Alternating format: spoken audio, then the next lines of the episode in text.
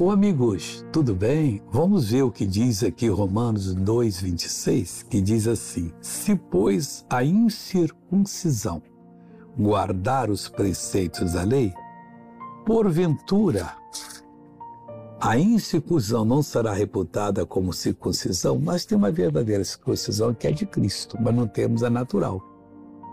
Mas quando nós que somos a incircuncisão natural, guardamos os preceitos da palavra de Deus, obedecemos aos mandamentos e os cumprimos, nós provamos que amamos a Deus, somos amados por Ele.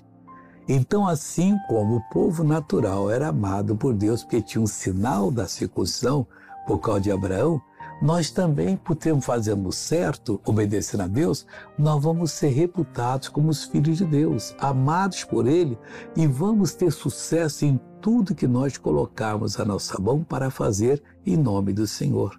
Agora eu quero orar com você. Pai, eu oro por essa pessoa que está orando comigo, que hoje, ó Deus, está passando por uma fase difícil.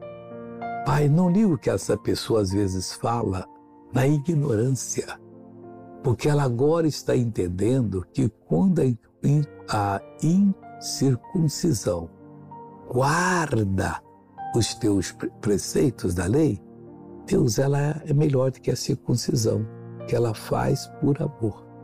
Então eu uno a minha fé com a fé dessa pessoa e mando todo o mal sair dela agora, em nome de Jesus.